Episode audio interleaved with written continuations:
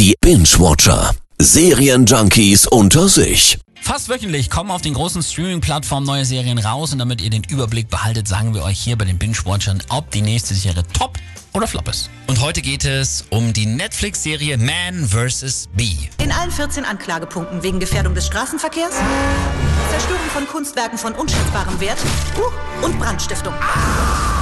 Möchten Sie noch etwas sagen, bevor das Urteil vollstreckt wird? Wissen Sie, da war diese Biene.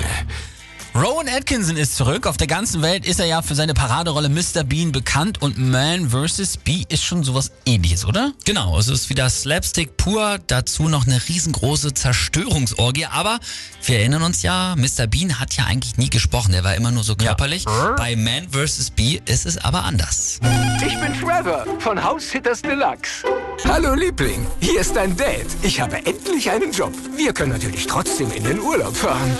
Aber sonst muss man ja sagen, Rowan Atkinson ist ein bisschen grauer geworden. Ansonsten hat er sich aber ganz gut gehalten. Ja, ne? ja, der ist mittlerweile 67 Jahre alt. Ich hätte auch ehrlich gesagt nicht gedacht, dass wir den nochmal in so einer großen Rolle überhaupt wiedersehen. Was ist jetzt die Story hinter dieser Serie? Also wir haben ja gerade schon gehört, Trevor ist der Hauptcharakter, den spielt ähm, der äh, Rowan Atkinson und der ist Homesitter, also jemand, der auf luxuriöse Häuser aufpasst, wenn die Bewohner mal nicht da sind ein einfacher Job eigentlich, wenn da nicht diese eine Biene wäre, die versucht Trevor dann auch irgendwie zu verscheuchen und dabei geht halt einfach alles zu Bruch. Hinaus!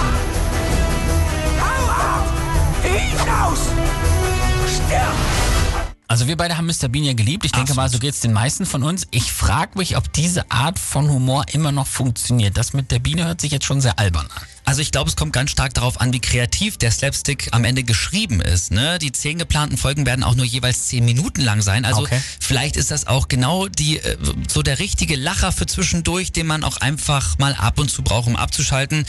Obwohl ich bin ganz ehrlich, ich glaube, ich würde es mir nicht angucken. Man vs. Bee startet nächste Woche Freitag bei Netflix. Ist schon sehr albern, aber wer einen riesen Mr. Bean Nostalgie-Kick haben will, der sollte mal reinschalten. Alles in Ordnung? Ja, klar. Dich!